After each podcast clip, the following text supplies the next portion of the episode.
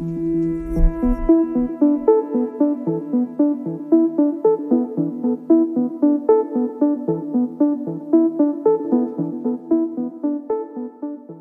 und herzlich willkommen zu Volle Energie voraus, der Podcast zur nachhaltigen Transformation der Energiewirtschaft. Es geht in diesem Podcast um die Energietrends von heute und die Energiewirtschaft von morgen. Um herauszufinden, welches Potenzial in diesen Trends tatsächlich steckt, sprechen wir mit spannenden Interviewgästen und gehen unter anderem der Frage nach, wie die Digitalisierung die Energiewende vorantreiben kann und warum neue Ideen und spannende Geschäftsmodelle für die Energiewende so wichtig sind. Dieser Podcast wird durch das Team Digitale Technologien und Startup Ökosystem der Deutschen Energieagentur und im Auftrag des Bundesministeriums für Wirtschaft und Klimaschutz erstellt. Wenn man sich dem Thema Digitalisierung der Energiewende widmet, dann kommt man um den Begriff Smart Grids eigentlich nicht herum. Und genau um dieses Thema geht es in der heutigen Podcast-Folge. Mein Name ist Lisa Kratochwil und ich darf euch heute wieder durch diese Folge führen und habe auch wieder einen Co-Host mit dabei, Alexander Müller. Er ist Senior-Experte für Stromnetze bei der Deutschen Energieagentur. Herzlich willkommen, Alex. Hallo Lisa, ich freue mich hier zu sein. Ja, Alex, ich habe schon gesagt, Smart Grids, ein bisschen auch ein Buzzword, intelligente Stromnetze. Warum ist dieses Thema denn eigentlich so wichtig und warum sprechen wir heute über dieses Thema? Ja, ich glaube, du sagst es ganz richtig. Das ist so ein schönes Buzzword. Smart Grid und man überlegt dann erstmal, was genau ist eigentlich damit gemeint? Was soll ich mir darunter vorstellen? Ich würde sagen, wir müssen uns schon vor Augen halten, dass wenn wir über Stromnetze oder Stromnetze der Zukunft reden und das in Verbindung packen damit, dass sie intelligent sein sollen, dann reden wir eigentlich über Dinge wie Beobachtbarkeit, wir reden über Steuerbarkeit in den Netzen, mal fernabseits von allen ja, schönen Dingen, die man sich darunter vorstellt. Ne? Denn ganz klar, Smart Grid ist ist quasi ein Chiffre, wo man viel hineininterpretieren kann. Aber der Weg dahin, der ist ganz schön weit. Die Digitalisierung ermöglicht da vieles, aber wie es überall so ist, vom theoretischen zum nutzbaren Potenzial ist es dann doch ein recht langer und weiter Weg und mehr als nur schöne Luftschlösser zu malen. Und ich glaube, was man dazu auch noch äh, beschreiben muss, ist, dass es wenn wir über das Stromnetz reden, wo es ja unterschiedliche Ebenen gibt, unterschiedliche Spannungsebenen, verschiedene Bereiche, wo unterschiedliche Erzeuger und Verbraucher je nach Größe auch angeschlossen sind, dass wir da über unterschiedliche ja, Bereiche reden, wo es eigentlich darum geht, wie intelligent kann man die Netze machen und wie kann man sie auch intelligent machen. Denn ich würde auch hier sagen, über das, was wir heute reden wollen, das bewegt sich eher in der Verteilernetzebene und eher weniger in der Übertragungsnetzebene. Natürlich ist auch diese, muss auch diese intelligent sein und an der wird natürlich auch mit digitalen Technologien äh, viel weiterentwickelt. Aber wir reden auch da schon über ganz andere Größenverhältnisse. Ne? Also wenn wir uns vorstellen, das Übertragungsnetz, was jetzt ganz Deutschland quasi die einzelnen Regionen miteinander verbindet, da sind wir bei ungefähr einer Stromkreislänge von, ja, sagen wir mal, rund, rund 40.000 Kilometern. Und wenn wir dann in die Verteilernetzebenen runtergehen, ne, man spricht immer von Hoch-, Mittel- und Niederspannung, dann haben wir da ganz andere Größenordnungen bis runter in die Niederspannungsebene, wo die kleinen Haushalte angeschlossen sind von, von über einer Million ähm, Kilometern Stromkreislänge. Und ich glaube, das verdeutlicht so ein bisschen, hey, das Stromnetz aus der Vergangenheit muss zu einem Stromnetz der Zukunft werden. Und das ist so riesig und da müssen wir echt sehr viel tun, von daher würde ich dafür werben zu sagen, Smart Grid, intelligentes Stromnetz ist ein schöner Begriff. Aber lass uns mehr danach fragen, was brauchen wir eigentlich, um dahin zu kommen? Was müssen wir dafür tun? Und welche Stellschrauben müssen da noch gut geschraubt werden? Ja, Alex, und inwieweit beschäftigen wir uns bei der DENA mit dem Thema, um eben sozusagen zu diesem zukünftigen Smart Grid zu kommen? Ja, wir haben da im vergangenen Jahr ein Projekt gestartet, ähm, dem wir den Namen Data for Grid gegeben haben, ne? also Daten für das Stromnetz oder vielleicht sollte man sagen aus dem Stromnetz, wo wir einfach angefangen haben zu fragen, welche Herausforderungen konkret wird es eigentlich in der Zukunft geben im Kontext des Stromnetzes. Und was haben Betreiber von Stromnetzen im Sinne von Betrieb, Planung, Instandhaltung eigentlich an Aufgaben vor sich? Da haben wir ein Gremium versammelt, haben uns Fragen gestellt, wo soll es hingehen und haben drei Challenges im Endeffekt für einen Wettbewerb ausgeschrieben. Eine dreht sich da mehr um Elektromobilität, anderes um, um Netztransparenz an sich in der Niederspannungsebene und ein drittes um Ver Verbrauchsprognosen auf Basis von Smart Meter Daten. Und ich glaube, die Themen zeigen schon, okay, das sind wirklich Basics, mit denen wir uns da jetzt beschäftigt haben und mit denen wir in diese Zukunft des Smart Grid gucken wollen. Merken aber dabei ganz direkt, Netzbetreiber unterschiedlicher Größe machen da ganz unterschiedliche Fortschritte und ähm, müssen auch in der Zukunft sich Hürden stellen, die Thema Smart Grid, es klingt gut, aber so einfach sind sie dann wahrscheinlich doch nicht zu meistern und da unterstützen wir und wollen unterstützen haben in dem Zusammenhang gute Kontakte geknüpft und jetzt gilt es, äh, bei diesem, in diesem Themenfeld am Ball zu bleiben, um uns diesem intelligenten Stromnetz Schritt für Schritt zu nähern. Ja, Kontakte war schon das äh, richtige Stichwort, denn wir sprechen ja heute hier nicht alleine, Alex, sondern wir haben uns zwei spannende Gäste eingeladen von Stromnetz Hamburg und zwar Bendig Ritt, im äh, Bereich Innovationsmanagement und Lukas Lenz von der Assetsteuerung. Herzlich willkommen, Bendig und Lukas. Vielleicht wollte ich mal kurz vorstellen, wir direkt mal mit dir starten, Bendig. Ähm, erzählst du mal kurz, was machst du konkret bei Stromnetz Hamburg und was ist so dein Background? Gerne. Ich bin Innovationsmanager, Projektleiter im Innovationsmanagement und ähm, beschäftige mich da in einem größeren Projekt damit, einen Standard für zukünftige Umspannwerke zu entwickeln und in einem Pilot auch umzusetzen und äh, werde dann wahrscheinlich jetzt später auch noch ein bisschen was zu dem Projekt erzählen. Aber so viel erstmal in Kürze zu mir. Dann äh, mache ich einfach mal direkt weiter. Genau, ja, moin, ich bin Lukas.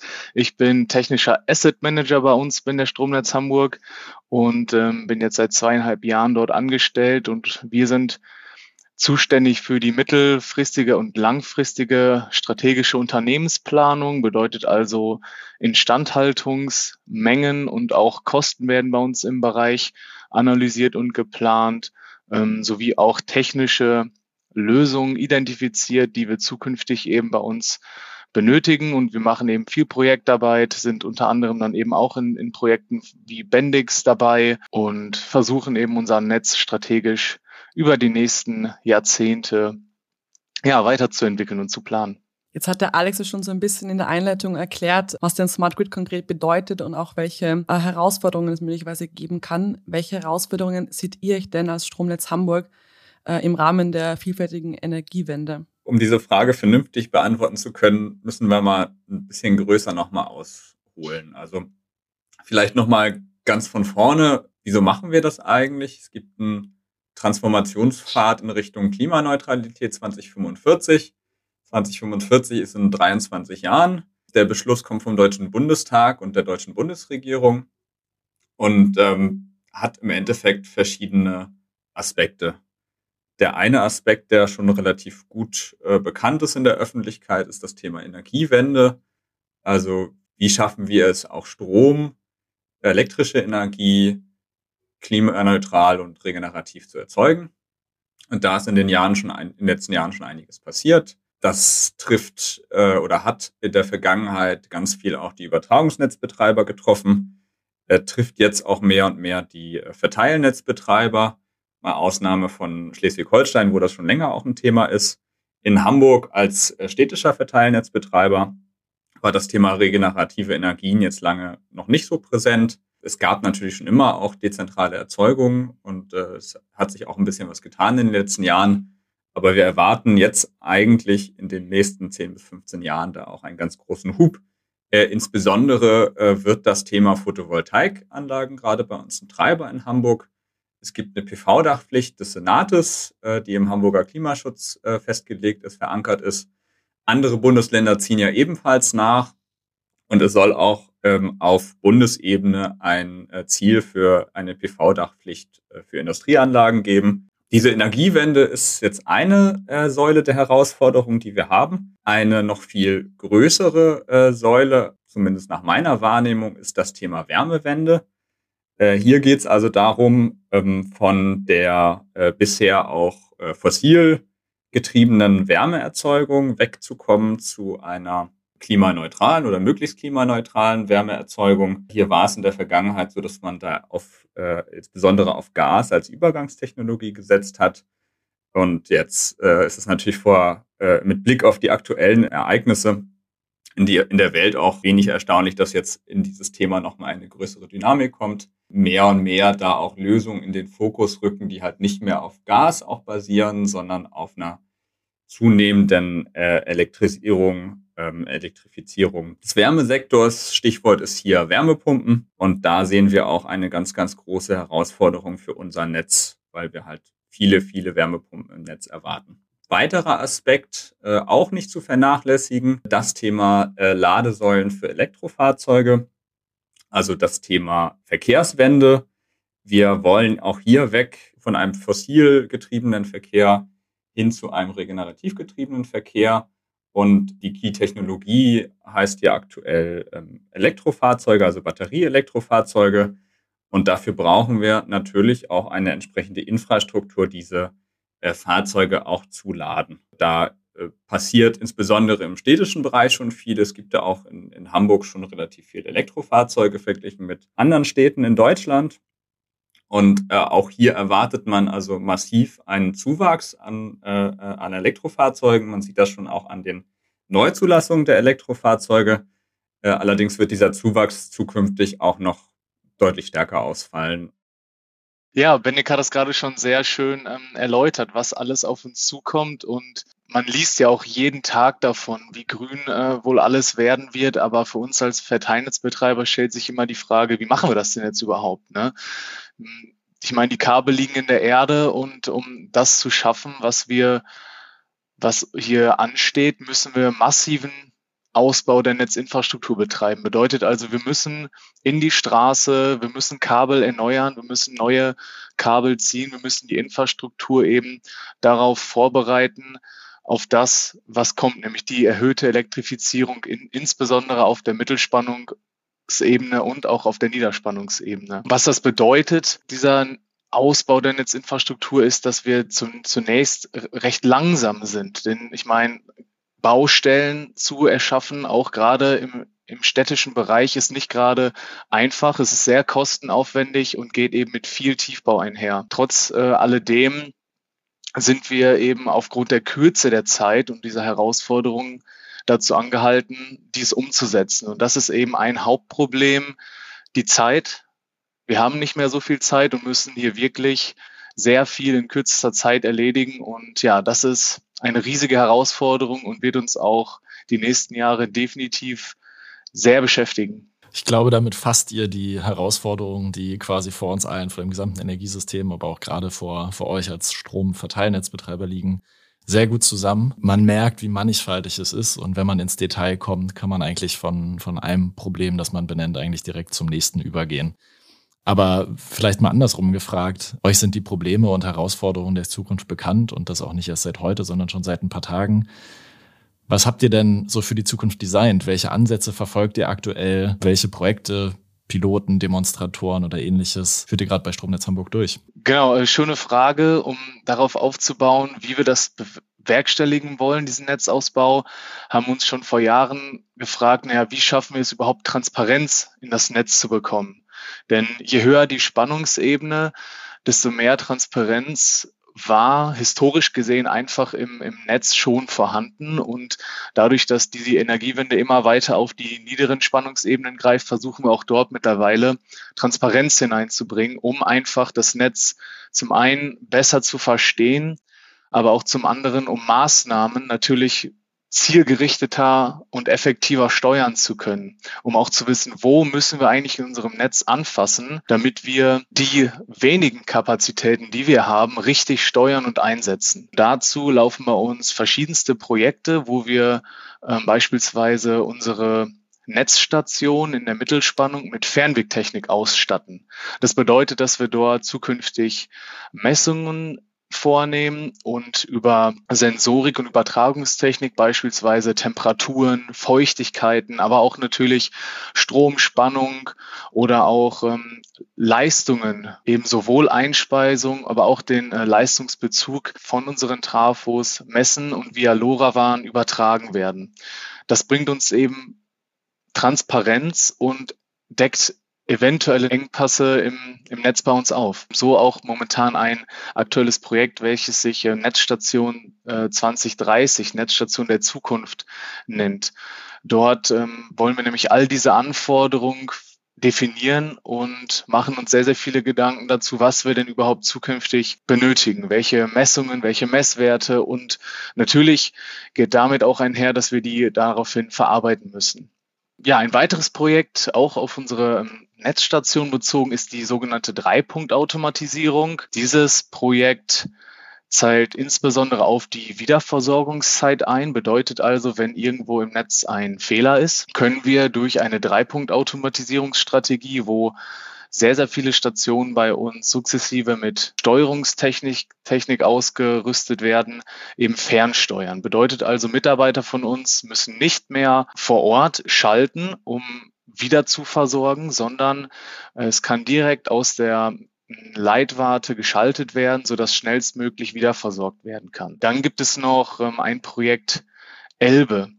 Dort nehmen wir eben auch Daten auf mit der Firma Invelio zusammen, um äh, das Netz nachzubilden. Dort werden auch Messsignale aus der Mittelspannungsnetzstation genommen, um eben bei potenziellen Engpässen sogar auch abzuregeln. Dieses äh, Projekt ist ein Förderprogramm ähm, der privaten Wohnungswirtschaft in Hamburg und ähm, soll im Endeffekt auch analysieren, inwiefern der Zubau auch von E-Elektrofahrzeugen auf genau diese Engpässe wirken. Denn wenn sich jetzt, wenn man sich jetzt vorstellt, zu Hause jeder in seiner Straße fährt plötzlich Elektroauto und möchte sein Auto abends laden, dann ähm, ja, muss das Netz auch genau das hergeben können. Du sprichst da jetzt schon die, die Elektromobilität auf der Niederspannungsebene an. Ähm, und ich glaube, ein Begriff, der in der Vergangenheit, zumindest in der Fachwelt, so ein bisschen durch die Gegend gewabert ist, war ja das steuerbare Verbrauchsgesetz, ähm, wo es quasi darum gehen sollte oder darum geht, im Endeffekt neue Lasten, also neue Verbraucher wie Elektromobilität, Wärmepumpen und Speicheranlagen besser in das Netz integrieren zu können, indem der Strombezug beziehungsweise dann die Wiedereinspeisung ähm, von Seiten der Speicher, sagen wir mal so, ein bisschen mehr in die Hand des Netzbetreibers gegeben wird, damit er auf Basis oder damit ihr auf Basis dessen, wie die Situation im Netz ist, besser umgehen kann. Wie steht ihr dazu? Ich denke mal an, ihr würdet auch sagen, grundsätzlich besteht der Bedarf für ein solches Gesetz, um solche Lasten in die niederen Spannungsebenen besser integrieren zu können? Ja, ich denke, das kann man nur noch mal unterstreichen. Ich hatte ja auch gerade schon von diesen drei Säulen des Pfades äh, zur Klimaneutralität gesprochen. Und am Anfang dieser Diskussion steht ja eigentlich erstmal die Erkenntnis, dass man diese Herausforderungen, die man jetzt im Energie-, Wärme- und Verkehrsbereich hat, natürlich lösen kann, auch mit einer zunehmenden Elektrifizierung. Aber man wird es halt nicht schaffen, jegliche Last- und Erzeugerspitze mit dem vorhandenen und in den nächsten 23 Jahren überhaupt zubaubaren äh, Netz äh, abzufangen.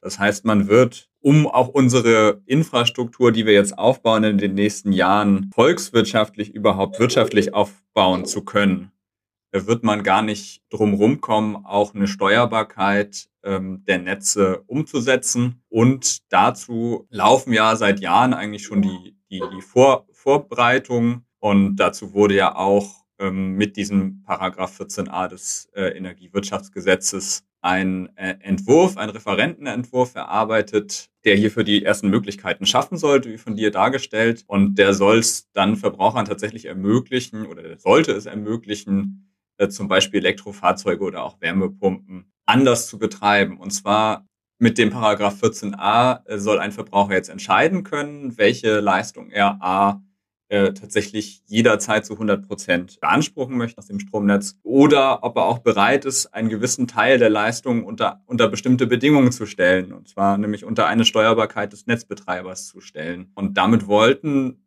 äh, oder sollten äh, Verbraucher belohnt werden, die zu einer Flexibilität in ihrem Lastverhalten auch bereit sind und äh, damit helfen, das vorhandene Stromnetz und jetzt hier in diesem Fall das Verteilnetz auch wirklich bestmöglich und auch kosteneffizient auszunutzen. Wir als Netzbetreiber, als Verteilnetzbetreiber würden damit in die Lage versetzt, diese neuen Verbrauchseinrichtungen, die jetzt in großer Menge auf uns zukommen, Ladesäulen, Wärmepumpen, dezentrale Speicher, schnell und systemtauglich in das vorhandene System auch zu integrieren und halt nicht in so eine Situation zu laufen, wo wir eine Infrastruktur bauen, die wirklich nur einmal im Jahr auch bis zur Spitze auch belastet wird.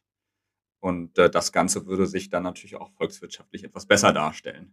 Den Entwurf gab es, der wurde auch abgestimmt. Der wurde allerdings nach Protesten durch die Automobillobby, auch durch den ehemaligen Bundeswirtschaftsminister Peter Altmaier wieder zurückgezogen. Nichtsdestotrotz gehen wir als Stromnetzbetreiber davon aus, dass in den nächsten Jahren hier etwas passieren wird, was auf den Arbeiten dieses Referentenentwurfs auch aufbauen wird. Und dafür möchten wir jetzt bei uns als Stromnetz Hamburg schon die Voraussetzungen schaffen.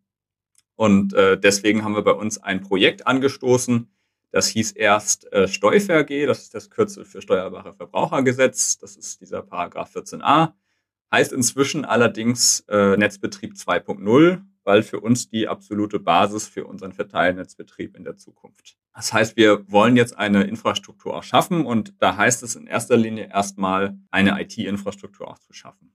Wir haben für uns definiert, ähm, dass das Smart Meter bei uns oder bei unseren Kunden vielmehr der zentrale Ansteuerungspunkt sein soll, über den äh, A natürlich Daten zur, zum Lastverhalten oder zum Erzeugerverhalten auch an den Netzbetreiber gehen. Zum anderen soll das Smart Meter aber auch dazu dienen, über den CLS-Kanal eine Steuerung äh, der Lasten oder der Erzeuger auch umzusetzen. Und äh, dafür müssen wir natürlich auch, um diese Smart Meter Daten zu nutzen und um über die Smart Meter zu steuern, eine entsprechende IT-Landschaft auch aufbauen, auch um diese Daten, die wir dort erhalten, zu interpretieren daraus auf den Netzzustand zu schließen und so weiter.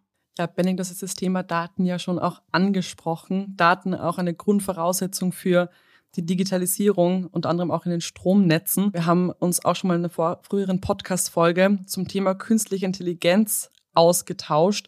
Und Daten ist ja sozusagen die Grundvoraussetzung für den Einsatz von KI. Inwieweit spielt denn KI bei euch eine Rolle und wie geht ihr auch mit den Daten, die ihr da sozusagen produziert, um? künstliche Intelligenz, äh, um da direkt mal einzuhaken, ist auch ein Thema, was uns beschäftigt. Es wurde Ende letzten Jahres wurde, ähm, wurden verschiedenste Digitalisierungsteams sogenannte Digi-Teams bei uns gebildet, die sich eben mit äh, verschiedenen Disziplinen und auch eine davon eben künstliche Intelligenz beschäftigen. Genauso wie das Projekt Data for Grid, in dem ja auch KI eine Rolle spielte ähm, oder maschinelles Lernen, wird KI aufgrund der Daten, die wir aber jetzt über die nächsten Jahre erst vermehrt sammeln werden, eben eine immer größere Rolle spielen. Wir haben bereits einige kleine KI-Wendungen bei uns auch in der Anwendung gehabt oder auch immer noch in der Anwendung, gerade in der ähm, energiewirtschaftlichen Prognose für Bilanzkreise beispielsweise, aber auch als kleines internes Projekt mal sogenannte Low-Hanging Fruits gesucht mit kleinen Workshops, die wir gemacht haben, um eben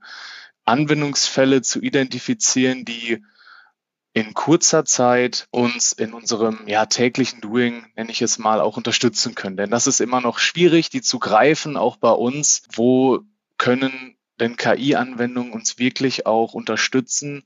Denn oft sind das sehr komplexe Anwendungen, aber die, die kleinen Sachen im Alltag, die dann doch oftmals mehr Zeit rauben, als man möchte, die gilt es eben zu, ja, zu vereinfachen, zu unterstützen. Und da sind wir, glaube ich, ganz gut dabei, auch langfristig gesehen KI anzuwenden. Wir müssen natürlich schon auch feststellen, dass wir diese Datenbasis, um im größeren Stil auch KI einsetzen zu können, so noch nicht haben. Und deswegen setzen wir, und Lukas hatte das ja auch schon geschildert, zum Beispiel mit dem Projekt Netzstation 2030 auch da an. Wir schaffen also erstmal äh, auch Möglichkeiten aus unseren Betriebsmitteln, jetzt hier exemplarisch die Ortsnetzstation zwischen Mittelspannung und Niederspannung, überhaupt Daten zu erfassen und die Daten in ein oder in Systeme zu bringen, um sie auch weiter nutzen zu können. Und das ist bei uns eine große Aufgabe, die jetzt auch noch, ja, die angestoßen ist, die aber noch sicherlich viele Jahre auch äh, äh laufen wird, um überhaupt einen Datenpool aufzukriegen, mit dem wir dann im größeren Maßstab mit einem größeren Hebel auch KI-Anwendungen umzusetzen. Wenn ich jetzt noch ein weiteres Projekt anschauen würde, wo wir auch diese Voraussetzungen äh, schaffen, dann wäre das jetzt mein persönliches Projekt, wo ich Projektleiter auch bin nennt sich Umspannwerk 2030. Umspannwerke sind ganz, ganz zentrale Komponenten im Verteilnetz, da sie am Übergang zwischen dem leistungsfähigeren Hochspannungsnetz und den die flächenversorgenden Mittelspannungsnetz auch gelegen sind und dort die elektrische Energie halt runter transformieren. Deswegen da ein zentrales Bindeglied auch im Verteilnetz sind. Und in diesem Projekt äh, UW 2030 schauen wir halt, wie können wir diese Umspannwerke auch für zukünftige Anforderungen fit machen. Und ein ganz wichtiger Aspekt ist halt hier, Sensoren auszubringen, Sensorik auszubringen, Messungen zu machen zum Zustand der Betriebsmittel, um diese Daten auch in ein zentrales System zu bringen, um basierend darauf dann zukünftig intelligente, also KI-getriebene Entscheidungen auch treffen zu können. Benedikt, du hattest vorhin schon mal auch das Thema Datenverfügbarkeit angesprochen. Und ich glaube, egal mit welchem Akteur man äh, im Bereich Digitalisierung spricht und über Herausforderungen spricht, jeder nennt das Thema Datenverfügbarkeit und auch Datenqualität. Welche Herausforderungen seht ihr denn äh, sonst noch in eurer Arbeit im Bereich äh, künstliche Intelligenz oder generell Digitalisierung? Und äh, insbesondere auch, inwieweit spielt da die Zusammenarbeit mit anderen Akteuren eine Rolle? Zusammenarbeit mit anderen Akteuren ist für uns ganz zentral. Wir sind ein Unternehmen der Stadt Hamburg. Äh, deswegen ist die Stadt Hamburg natürlich bei uns erstmal Shareholder. Zum anderen ist es aber auch so, dass wir ja Leitungen bauen auf dem Gebiet der Stadt äh, Hamburg. Dementsprechend ist sie auch mit unser wichtigster Stakeholder. Und deswegen arbeiten wir natürlich auch ganz, ganz intensiv mit den Behörden der Stadt zusammen. Wir ähm, arbeiten aber auch mit anderen städtischen Unternehmen zusammen, zum Beispiel mit der Gasnetz Hamburg oder mit den hamburgischen Energiewerken. Wir haben da ja Unternehmen, die auch Leitungsnetzbetreiber sind, jetzt zwar nicht im Stromsektor, aber in anderen Sektoren. Deswegen gucken wir natürlich auch da, dass wir Effizienzen heben können. Dann ist es so, dass wir eine gemeinsame IT auch haben, also einen IT-Gemeinschaftsbetrieb zusammen mit der Gasnetz Hamburg, den hamburgischen Energiewerken und den Hamburger Verkehrsanlagen. Hier gucken wir natürlich auch, dass wir äh, im Endeffekt die Fäden äh, zusammenlaufen lassen. Also dass wir auch gemeinsame IT-Systeme nutzen, dass wir vielleicht sogar in Zukunft auch eine gemeinsame Datenbasis nutzen können, um KI-Anwendungen umsetzen zu können. Und äh, das erscheint uns da ein guter und richtiger Weg, der jetzt dadurch begünstigt wird, dass wir eine gemeinsame IT-Organisation auch haben. Aber es wird vielleicht auch nicht da aufhören, sondern es wird auch in Richtung weitere Vernetzung gehen. Und äh, jetzt beispielsweise gemeinsame Netzplanung. Da gibt es jetzt auch ein Gemeinschaftsprojekt zwischen Gasnetz Hamburg, äh, Hamburgischen Energiewerken und Stromnetz Hamburg, um basierend auf gemeinsam genutzten Daten, einem Datenpool auch eine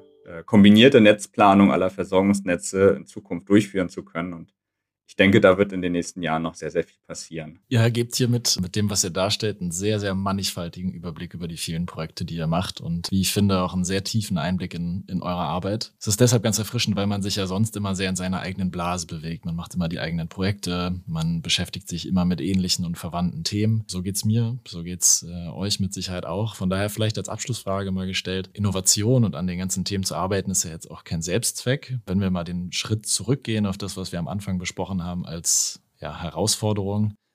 Was würdet ihr denn sagen? Wo seid ihr jetzt dabei, irgendwie einen Mehrwert für den Netznutzer zu liefern, der, der am Ende des Tages an euer Verteilernetz angeschlossen ist? Der Mehrwert liegt in erster Linie darin, dass wir den Kunden, und da sind wir natürlich selber mit eingeschlossen, weiterhin mit Strom versorgen können.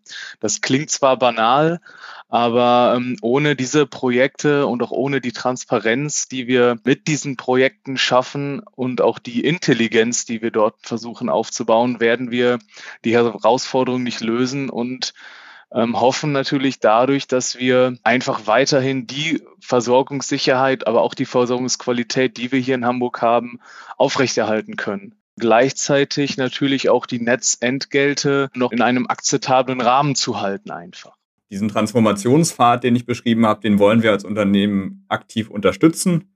Das sehen wir als unsere Aufgabe an. Da sehen wir es als einzige Möglichkeit, auch äh, bei Verbrauchern und bei Erzeugern eine erhöhte Flexibilität auch einzufordern, äh, um das Netz halt auch äh, effektiv und wirtschaftlich nutzen zu können. Das hat für uns einen Vorteil.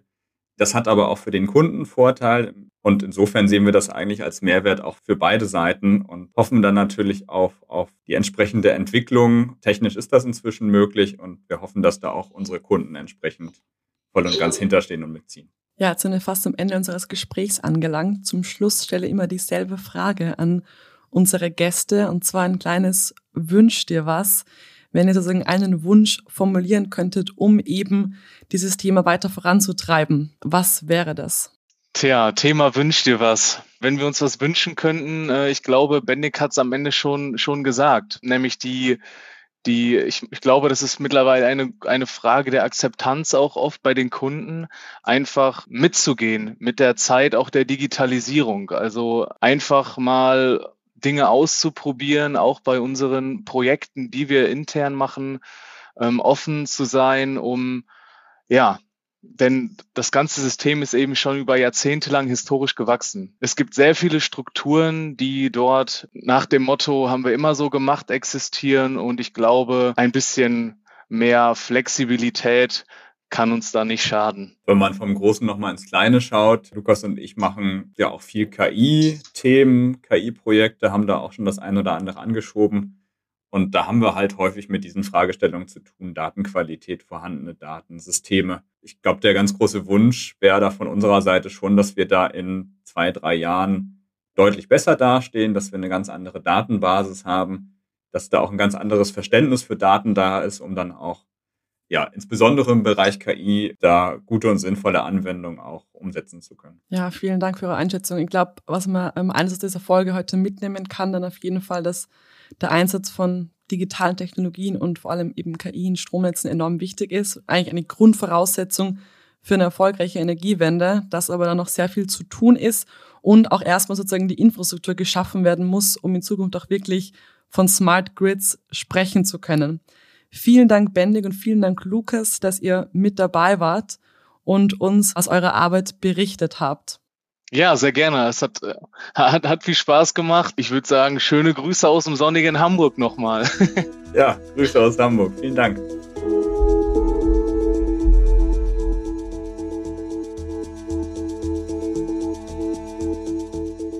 Ja, in unserem Projekt Data for Grid widmen wir uns eben konkret dem Einsatz von digitalen Technologien, unter anderem eben auch künstliche Intelligenz in Stromnetzen. Und deswegen freut es mich ganz besonders, dass wir heute auch eine Challenge-Teilnehmerin aus dem Projekt mit dabei haben, Katrin Goldammer von Localizer. Hallo Katrin. Hallo ihr beiden, schön hier zu sein. Bevor wir starten, stell dich doch bitte mal kurz vor, erklär mal, was machst du genau und was ist so dein Background? Also ich bin Elektroingenieurin, das heißt, ich interessiere mich total für Stromnetze und für alles, was mit Strom und Spannung zu tun hat. Und ich habe zwei Hüte auf. Ich leite das Rainer Lehmann Institut in Berlin, Forschungsinstitut rund um die Erneuerbaren, also nach Technikforschung und Beratung.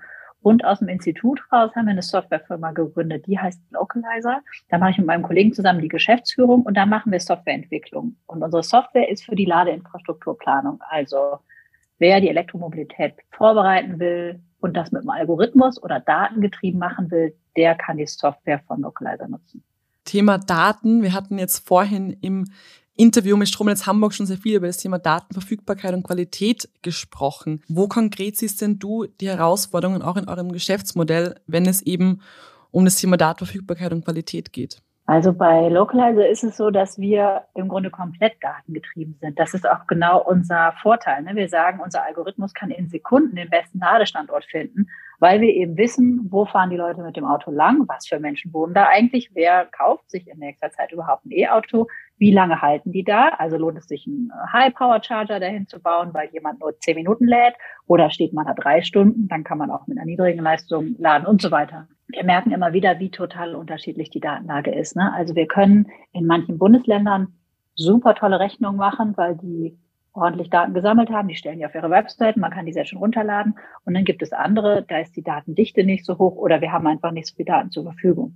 Und dann gibt es so ein paar deutschlandweite Daten, die sind für uns auch ganz wichtig. Beispielsweise Zensus nutzen wir viel wegen der Soziodemografie da freuen wir uns aufs Update, kommt demnächst eins. Also die Unterschiedlichkeit macht uns ein bisschen zu schaffen. Wir haben am Anfang gedacht, wir programmieren das einmal und dann kann man es ausrollen, aber wir stellen immer wieder fest, in manchen Regionen kann so ein Datenmodell am Ende im Grunde muss es mit artifiziellen Daten arbeiten, damit es dieselbe Qualität liefern kann wie in anderen Regionen. Da könnte man noch viel verbessern. Jetzt beschäftigt ihr dann einfach nur so mit dem Thema, sondern ihr wolltet die Energiewende voranbringen. Welchen Impact hat euer Geschäftsmodell auf die, auf die erfolgreiche Umsetzung der Energiewende und welche anderen Bereiche können vielleicht aus euren Erkenntnissen auch profitieren? Als wir damals Localizer erfunden haben, haben wir zunächst an die Transformation des Transportsektors gedacht. Ne? Wir haben gedacht, wir wollen erst 100.000 Ladepunkte bis 2020, dann eine Million Ladepunkte bis 2030. Völlig irre, wenn man sich vorstellt, wie viel man da am Tag von bauen müsste, oder? Also das sind irgendwie Hunderte am Tag.